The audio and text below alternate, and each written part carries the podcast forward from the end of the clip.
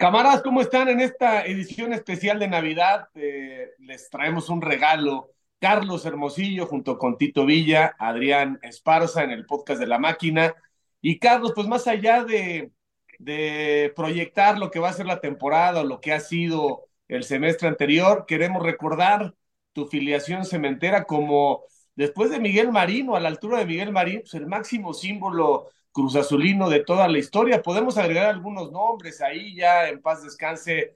Eh, por ejemplo, el que más títulos ganó Héctor Pulido. Y podemos hablar de mucha gente, pero se te recuerda, se te considera como uno de los referentes más importantes en la historia de la máquina. ¿Cómo va la vida? ¿Cómo estás? Bien, Javier, muchas gracias y, te saludo con mucho cariño. La verdad que pues Cruz Azul es mi, equipo de toda la vida, Javier. Entonces yo creo que tiene que ver mucho con la identificación que tuve, por, con, con los años que pasaron para ser campeón, por cómo se dio el campeonato, este, y bueno, y ahora, pues, tristeando, tristeando porque vamos de mal en peor, ¿no? Oye, Hola, Tito, te saludo, mi Tito querido. ya te lo han preguntado muchas veces, pero este, te lo vuelvo a preguntar. ¿Alguna vez volviste a coincidir con, con Comiso? ¿Cuántas veces volvieron a hablar? Nunca, nunca te lo Hablé, a ver, Sí, hablé, hablé dos veces con él. Quise yo hacer algo con él, como, como, como revivir un poquito todo lo que sucedió en esa final, irnos a León, yo me iba a León con cámaras, este, en la televisora que trabajaba. Hablé con él, me dijo que sí, que iba a Morelia, que luego regresaba a León y que me hablaba para que nos encontráramos ahí y nunca más me contestó. Como que yo le dije, oye, yo no tengo nada contra ti, al contrario, o sea, gracias, gracias, nos hiciste un favor. me, dio, me dio la oportunidad de ser campeón con el equipo que yo más quiero. Entonces dije, así es que hagamos algo padre. Le dije, te, te, va a ayudar a ti y me va a servir a mí. Le dije, vamos a hacerlo, pero no, parece ser que no quiso. Adrián, Tito, bueno, ya está entrando ahí Paco. Adelante, Tito. Eh, Carlos, con el gusto de saludarte, como siempre. Fíjate que tengo una anécdota con Carlos. Digo, no, no, esta fue antes de conocerlo, porque Paco, abrazo, gran abrazo, Paquito. Abrazo, Paco. Este, porque cuando estaba que entre que renovaba y no renovaba con Cruz Azul, yo ya me había metido al top 10 de goleadores de la máquina. En ese momento no me acuerdo si estaba sexto o quinto. Pero claro, veía, decía, me voy a tener que quedar muchos años para, para igualar a Hermosillo. Si no, si no estoy mal, Carlos, fueron 196. Digo, no me van a alcanzar los años de mi carrera para llevar. Yo llevaba 66 al momento en, en la máquina y, y, es ahí donde lo, lo, empecé a tener muy presente a Carlos. Por supuesto que uno se empapa de la historia. ¿Qué estaba haciendo yo brujería, güey, para que no llegara hasta Creo que tú hablaste con Billy y su, y, no, no, no, no, no. su representante para. No, no, no, no, no, no, no, no, no, no. Te mandaron mucho que te fueras de Cruz Azul, me dolió muchísimo porque, porque teníamos un goleador, o sea, eras una bestia en, en, en, el campo, la verdad, y, y, a mí me da mucho gusto porque pues, no me puede dar más gusto que ver a Cruz Azul ganar y, y tener goleadores, pero parece que los goleadores le estorbaban a Cruz Azul. Decían, ya, Bye. Metió goles, fue campeón goleador, váyase. para afuera. Bueno, por lo menos así sucedió conmigo y posteriormente con el cabecita, ¿no? El cabecita, no sé, de una manera extraña, diferente, también terminó saliendo eh, muy pronto después de que fue campeón de, de goleo y de que levantó la, la novena. Pero Charlie, ¿qué, qué, qué esperar de este Cruz Azul para, para esta próxima temporada? Ya con Iván Alonso a la cabeza, con Anselmi, que tenemos entendido, bueno, Anselmi que ya ya fue presentado como entrenador. ¿Qué esperar? Mira, esperar que, el equipo salga, mejore muchísimo. Me, me, es un poco complicado ver a un equipo como Cruz Azul, una institución tan importante, que pueda salir de este bache tan grande cuando hay una muy, ni siquiera hay una planeación, cuando la estructura es muy mala, cuando, cuando la llegada de Iván Alonso, que no tengo el gusto de conocerlo, viene con presidida de mucho ruido, de, de, de, de mucha incertidumbre, de, de cómo se va de Pachuca, este, eh, la llegada de, de, Anselmi, que parece que viene al área de comunicación, pero no es entrenador, este, es, este, los jugadores que, está, que, hoy está queriendo traer, o algunos que ya trajo, que es Gonzalo Piovi, y, que es defensa, y Camilo Candido, que son defensas, y que quiere traer a Moisés Ramírez de arquero, un arquero joven que tiene que juega muy bien con los pies, pero que comete muchos errores. Entonces, Cruz Azul hoy no necesita de, que, vengan a, que vengan a probar, ¿no? que necesita soluciones. Me cuesta mucho trabajo pensar, deseo lo mejor, deseo lo mejor para Iván Alonso, deseo lo mejor para Anselmi, pero deseo mucho mejor que le vaya muy bien a Cruz Azul. Lo veo muy difícil, lo veo muy complicado, porque, porque lo que mal empieza, mal acaba. Adriancito, te, te paso la pelota, pero nada más te quiero, quiero mencionar esto, lo que acaba de decir Carlos Hermosillo. Cruz Azul no es un equipo para venir a probar jugadores, para venir a ver si se adaptan. Hay que traer jugadores probados, probados. Empezando por el portero que vaya a venir. sí, y dice la araña, no sé si porque está colgada, va a estar colgada nada más del travesaño. ¿Cómo estás, Tito, Javier, mi querido Carlos? Qué gusto saludarlos. Paco Villarreal también está ahí conectándose. Justo quería preguntarte sobre la plantilla, Carlos, más allá de los refuerzos, ¿no? Que están sonando, los que ya están, se ha hablado mucho de una falta de liderazgo, ¿no? En Cruz Azul, eh, por ahí está Juan Escobar, por ahí está Nacho Rivero, pero por ahí, pues faltan también más elementos, ¿no? Que sean líderes. ¿Tú cómo ves la conformación de la plantilla? ¿Te gusta lo que hay hoy en día? Falta un centro delantero, eso está muy claro. ¿Te gusta o no esta, esta plantilla que hay hoy en día en Cruz Azul, Carlos? Dices que falta, primero empezamos por la palabra que dijiste, falta liderazgo, ¿no? Pero falta liderazgo desde su directiva. Este, falta liderazgo desde dejarles tomar decisiones, de no tener tantos asesores, asesores que nada más vienen a beneficiar su bolsillo.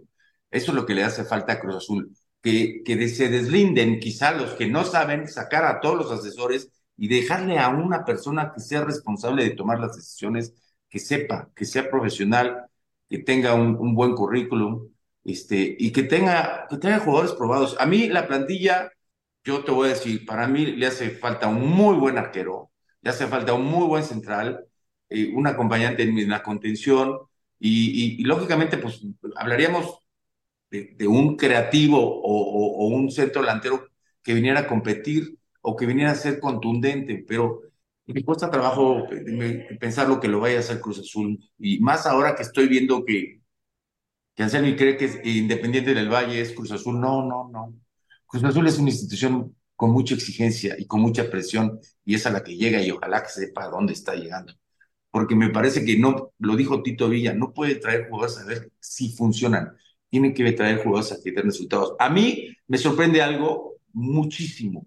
Tocaste dos jugadores que para mí han sido buenos jugadores con mucha entrega. Rivero y Escobar. De Rivero se habla que a lo mejor se va y de Escobar también. Sería, sería catastrófico. Se queda. Rivero ha sido uno de los mejores jugadores que ha tenido Cruz Azul durante muchas temporadas.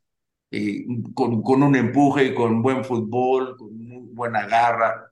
Pero bueno, en Cruz Azul se toman muy malas decisiones y esperemos que en esta ocasión realmente dejen al director deportivo tomar las decisiones y que realmente él sea consciente de lo que tiene que traer a Cruz Paco Villa, saludos. Perdón, saludos, saludos, abrazo. Carlos, te mando un fuerte abrazo. Igualmente, mi Paco. ¿Hay, ¿Hay algún centro delantero mexicano que te llame la atención o tiene que ser, tiene que venir del extranjero? O si es un, no sé si ya le preguntaron esto, eh, eh, espero que no, o si es un centro delantero que esté en el mercado mexicano y que no sea mexicano, sea, que sea extranjero, como quién te gustaría, Carlos. A mí, yo decía que Harold Preciado me gusta mucho. Me parece un jugador, tiene gol, este, es un jugador que ya conoce el, perdón, conoce la liga, este, eh, tiene que jugar, tienes que ser un jugador como más hecho, con, con, con, con, con, muy buena espalda para soportar lo que es ser centro delantero, eh, tener buena movilidad. Harold Preciado se mueve muy bien por el, por el área. También me, me, gusta este, este chico que fue a la selección, que a mí se me van los nombres, pero que, que Memo Martínez. Sí, Memo Martínez, me parece que es un buen jugador, se mueve bien, sería una, sería una, una buena competencia. Pero yo creo que Jesús necesita jugadores más hechos, Paco mucho más hechos y más en la parte de adelante, que tengan contundencia, que tengan gol, que tengan movilidad, que tengan liderazgo y que se puedan cargar a un equipo en, en los momentos son, que son difíciles. ¿Tú crees que Cruz Azul ha bajado en el nivel de presupuesto o ha malgastado el dinero, Carlos? Por lo que yo he visto, yo más bien creo que ha malgastado el, el presupuesto. Mira, el área, el área de inteligencia deportiva, Paco, no puedes tener dos tipos, Jorge Dávalos y, uno que jugó con nosotros, que era el, le decíamos el chato, este, donde si revisas, es que esto es lo malo, si tú revisas de dónde viene, hasta para contratar a un jardinero, tú preguntas de dónde viene, cómo, que, en dónde ha trabajado, un chofer, lo que sea, estos no preguntan. Estos dos hombres vienen desde de UDG, luego pasaron por Correcaminos, hicieron un desastre y los traes como de premio de inteligencia deportiva cuando tienes que tener otro tipo de gente. Yo, yo insisto en algo. Ahora en día en el fútbol a nivel mundial hay que estar preparado y el que no está preparado no, no, no, no sirve, no sirve. No sirve, el que no está preparado no sirve, no, no, no, no te va a aportar nada. Y estos hombres no están preparados, estos vienen a beneficiarse de una situación que, vuelvo a repetir, que no sé quién nos llevó. Pues alguno puede tener, anteriormente no la tenía, hoy la tiene, pero hace cuenta que no la tiene, Paco. Entonces, para, para poder tener una contratación de, de un jugador, ya te deberían de tener todo una página donde tuvieras, mira, hay tres laterales derechos, que uno juega en Brasil, otro juega en Argentina, y, y centrales tenemos tantos, y los otros laterales del otro, medios, identificar, identificar, pero ya lo tenías que tener planeado, ya tenías que tener un background en, en, una página tuya propia, con negociaciones con clubes donde la primera opción la tuvieras tú. Eso sería maravilloso, porque así ya no llega un técnico y te dice, es que yo quiero fulanito de tal, no, mira, el perfil de jugador que necesitamos es este, este, y estos son, estos son los que tenemos, para que estos son los que tenemos. En base al estudio que hicimos, estos son los que tenemos, escoge cuál quieres. Yo, yo creo que eso sería algo mucho más profesional e íntegro para una institución como es Cruz Azul. Carlos, pero ah. estas dos personas ya se fueron ¿eh? de la institución. Sí, sí, ya sé que ya se fueron. Y ya llegaron gente nueva con Iván. A ver, se supone que, que Iván Alonso, Carlos, se la sabe de todas, todas en términos de interactuar con el fútbol mexicano.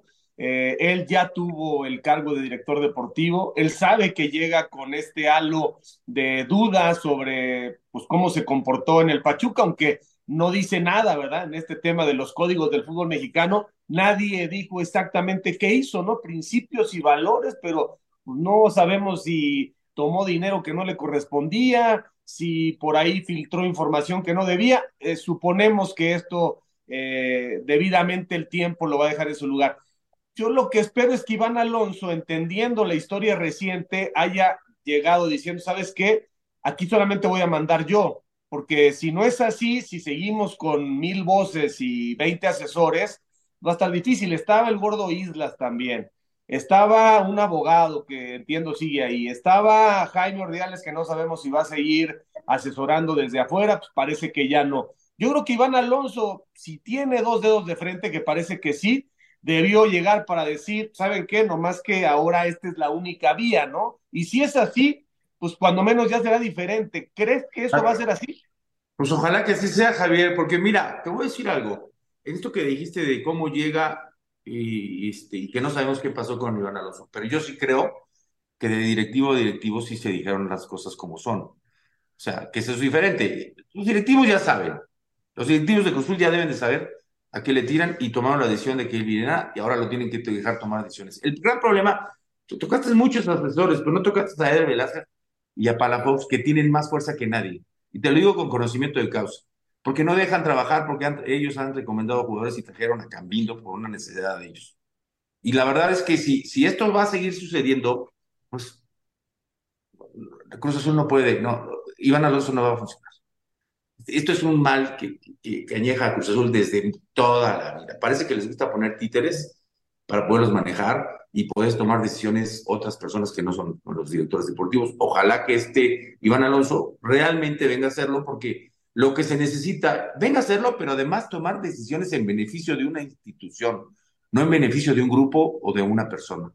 Yo digo de una institución tan importante como Cruz Azul. Ahora, el peso de Cruz Azul, Carlos, en el fútbol mexicano. Eh, a ti, a ti, Cruz Azul, dice, a ver, de Monterrey, tráetelo para acá. Hoy, hoy ya no es así, o sea, hoy Cruz Azul no sé en qué lugar esté. Digo, esta vez fueron como 20 millones de dólares y buscaron, buscaron afuera, no el mercado interno. Pero parece que Cruz Azul en las épocas de Billy eh, no sé si ahora con Velázquez, como que era presupuesto uno o dos, América y Cruz Azul por encima de los regios, y ahora Cruz Azul no sé qué tan pesado sea para de pronto comprar apreciado o en su momento tenían el dinero para ir por Quiñones, ¿te acuerdas? Y por el central brasileño y terminaron decidiendo otra cosa. Y esto que dices de Palafox y de, y de Velázquez, pues es la primera voz que yo escucho en el medio mexicano, eh, dándoles tanto peso, ¿no? Este, ¿Qué opinas de Cruz Azul, institución? mira, mira, Javier, tiene tanto peso que ayer recibí de repente estaba hablando un programa, me mandan un mensaje de un teléfono que no conozco y, era Eder Velázquez. Dije, qué raro, pues, ¿te puedes hablar? dije, no, ahorita no puedo, y saliendo pues hablé por teléfono. Y estaba Eder Velázquez y Palafox invitándome mañana a un desayuno que va a ser Cruz Azul para presentar a Iván Alonso y que para que podamos. Yo decía, la verdad no estoy entendiendo por qué me están hablando dos personas que en, el organigrama o a la vista, sí sé que están en Jesús, pero a la vista pues, no tienen, me tendría que estar hablando el de comunicación o a lo mejor otra persona, pero no. Y dije, esto es Cruz Azul, esto es lo que sucede hoy en Cruz Azul. Como que, como que son cosas que no, que no comprendo, como que no tienen, no tienen una línea, no tienen un conducto, para eso existe un área de comunicación, para eso existe un área de inteligencia deportiva, para eso existe un director deportivo que, y cada quien tiene que hacer su función. Te hablan, te habla uno, te habla un abogado, te habla otro y dices, pues esto es lo que sucede. Lo que sí está mal la cabeza, si hay tanto desorden, por supuesto que Cruz Azul va a estar mal. Pero te decía, el peso en la Federación de Cruz Azul, el peso, ¿ha, ha perdido importancia Cruz Azul como institución en el tiempo, en los últimos años? Sí, por supuesto por supuesto, mucho peso. Yo creo que, yo, yo desde mi punto de vista creo que ni siquiera deben de ser muy tomados en cuenta. O sea, Cruz Azul ha perdido un peso específico. Y lo voy a decir, pero, pero la verdad es que hay, en cosas que sí, que se, que se al licenciado Álvarez. Y esta es una de ellas. En un peso específico hacía valer una institución como era Cruz Azul, pese a lo que eh, yo no estaba de acuerdo y pese a lo que haya pasado. Pero, pero hay que reconocer que hay un él, sí tenía un peso específico dentro de la federación y el mismo Víctor Garcés que llegó a estar dentro de la federación. ¿A qué edad te dejan salir en Cruz Azul? Después del campeonato, al año siguiente, un año y luego te vas. Me voy. Sí, fue, ya ni me acuerdo, pero, pero fue, curiosamente fue, fue algo muy curioso porque yo podía haberme ido a Chivas después del campeonato, no me dejaron ir y a los seis meses me dieron la noticia. Pero tú la sabes, Carlos Hurtado me la dio primero y después ya Billy me dijo, está afuera. Pero fuiste a ganar un campeono, ¿no? ¿O, qué, qué, hiciste ahí, no? ¿Le ganaste fui a ganar, me fui a la, a la MLS y fui campeón con, con Necaxa contra Chivas. ¿sí? en este recorte que haces. Todavía tenía cuerda. Todavía tenía un poco sí, haces un recorte y se la das a Sergio Vázquez, ¿no? ¿Cómo sí, fue? sí, le igual famoso, porque te voy a decir, esto nadie lo sabe, Paco, pero me quedó la izquierda y dije, la izquierda no es la mejor mía, mejor la tocó. dije, no la vaya a fallar y entonces sí, me mata. Oye, Carlos, ¿quién es, quién, es el, el, el, defensa central más perro que te tocó en, en, tu carrera en México? ¿Cuál era el defensa central que decías, este es impasable? Es que anteriormente, Javier, había unos centrales que de miedo. Entonces, había uno para mí particularmente con el que siempre tenía una lucha constante que era, pues, se apellidaba Muñoz, el del central de Santos. Pedro Muñoz. Ah. No, no, no, no, no, no, no. Con ese yo creo que han sido las batallas y con el Picas Becerril. Roberto Brizo Esparza era un, un, central muy fuerte, eh, te marcaba muy bien, pero no era tan golpeador como estos dos que te estoy diciendo. ya me imagino. Oye, Carlos, de, mi parte, la última. Fuiste campeón cinco veces con el América y pudiste haber sido, no, sí, cinco. Cuatro. Es que yo no estuve. El pro, de, el pro de no estuviste, o sea, pudiste haber sido cinco, ¿eh? Cinco. Estarías entre los históricos del América. Sí. ¿Por qué le vas al Cruz Azul? Uy, porque yo desde chavo, fíjate, desde que yo me acuerde, mi padre, que en paz descansa, nos ponía, cuando jugaba el clásico Cruz Azul América, mi hermano más grande le iba a la América, lo sentaba a un lado de él, y yo que le iba a Cruz Azul, sentaba al otro lado y en medio ponía los guantes de box. Porque ya sabía que cuando terminara el partido nos íbamos a agarrar a madrazos. Y la verdad es que yo le voy desde Miguel Marín, mi ídolo de ídolos, y yo empecé jugando de portero, fue Miguel Marín. Ese, ese Cruz Azul de Miguel Marín, Calimán Guzmán, Quintano, o sea, Nacho Flores, López Malo, o sea, ese equipo, Horacio López Salgado, te puedo decir diferentes nombres, pero yo le voy a ese chavo y la gente no lo entiende porque ellos piensan que porque yo inicié en América le tengo que ir a la América, pues no, no. Es curioso. Le voy a cruzar aunque pierda. Querido Carlos, muchas gracias por tu tiempo. Esta fue una edición especial contigo y bueno, pues eh, prométenos que pronto podrás estar este, más ampliamente cuando arranque el campeonato para que sigamos comentando, ¿te parece? Con mucho gusto, Javier, y, la verdad me da mucho gusto saludarlos, mando un fuerte abrazo a todos, Paco, eh, Tito, el goleador, Adrián, y a ti en especial te mando un fuerte abrazo y que pasen Navidad y un fin de año muy bueno. Gracias, Carlos, gracias a todos. Que sea una buena noche, esta noche buena. Un abrazo, gracias. Bye.